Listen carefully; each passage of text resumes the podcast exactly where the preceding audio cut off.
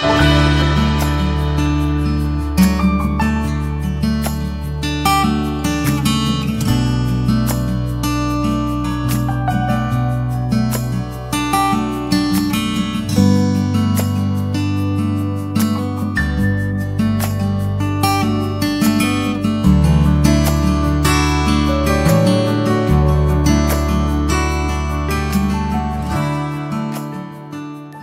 Lectura del Santo Evangelio según San Lucas.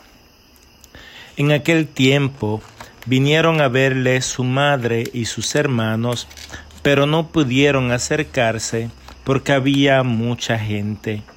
Y le dijeron, Tu madre y tus hermanos están fuera, pues quieren verte. Y les respondió, mi madre y mis hermanos son los que escuchan la palabra de Dios y la cumplen. Palabra del Señor, gloria a ti, Señor Jesús. Hemos escuchado la tercera versión de un episodio que es común a los tres evangelios sinópticos, la escena de los familiares de Jesús. Recordamos que la versión del Evangelio de Mateo que recoge fundamentalmente a Marcos, utiliza expresiones muy fuertes contra los parientes de Jesús. Además, la escena estaba allí construida para dar la impresión de que la distancia entre Jesús y los suyos no era física, sino espiritual. Los acentos lucanos de este episodio están narrados de modo diferente respecto a los otros evangelios, pues está situado luego de la parábola del sembrador, cuyo tema central es el fruto de la palabra de Dios. De esa manera, el episodio, lejos de ser excluyente de los parientes de Jesús, los incluye para crear una nueva familia que va más allá de los lazos de sangre. Podría decirse que Lucas efectivamente suaviza la radicalidad de las expresiones de Marcos y Mateo. En Marcos se llegaba a pensar que los parientes de Jesús no daban fruto en la palabra.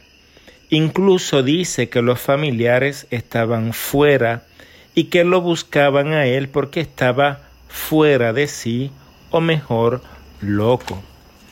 Lucas, por su parte, solo menciona que lo buscaban y que debido a la multitud les resultaba difícil acercarse, pero no dice que estuviera loco.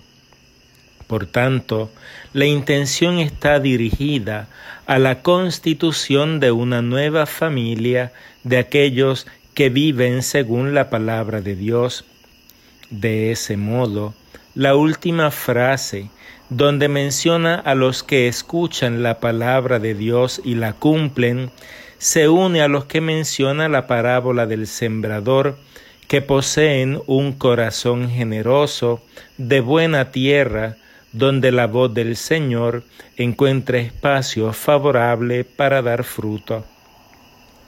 Lucas quiere ofrecernos un modelo de iglesia conformada como una gran familia, que sin excluir los lazos de sangre, tiene su mirada fija en un proyecto superior a la voluntad humana, que nace de la palabra divina. A pesar de que María no es llamada por su nombre en este episodio, como suele ocurrir en los relatos de la infancia lucanos, donde ella sin duda es protagonista, es imposible no tener en perspectiva los acentos que este episodio coloca sobre ella. Si bien es cierto que en Marcos y Mateo la maternidad de sangre de María queda rezagada en comparación con el nuevo vínculo de la palabra que establece Jesús, este episodio debe leerse a la luz de dos grandes afirmaciones que preceden este relato. La primera expresión se repite en dos ocasiones distintas.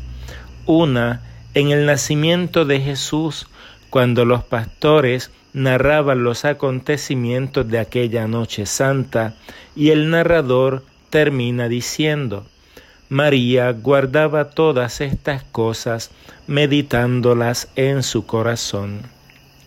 Luego, después del episodio donde Jesús se pierde en el templo y regresan a Nazaret para continuar con la cotidianidad de la vida familiar, el narrador vuelve a insistir, y su madre guardaba todas estas cosas en su corazón.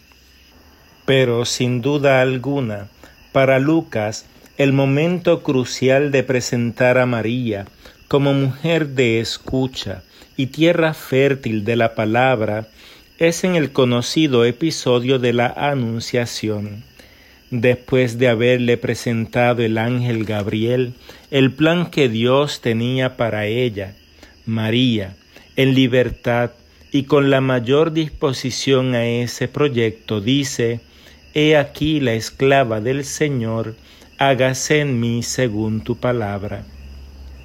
Lucas ha suavizado el texto de Marcos, pero también lo ha anticipado y puesto en un contexto diferente para destacar que los parientes de sangre de Jesús también participan de la nueva familia del reino de Dios. También ha colocado en un sitial privilegiado a María, madre de sangre de Jesús, pero también madre del Hijo de Dios, tal y como Isabel, su pariente, a viva voz gritaba, ¿Quién soy yo para que me visite la madre de mi Señor? Dichosa tú que has creído, porque lo que te ha dicho el Señor se cumplirá. María es así madre de la nueva familia que se reúne alrededor de Jesús, la palabra definitiva de Dios, que da fruto en el corazón de todo aquel que se deja tocar por su voz.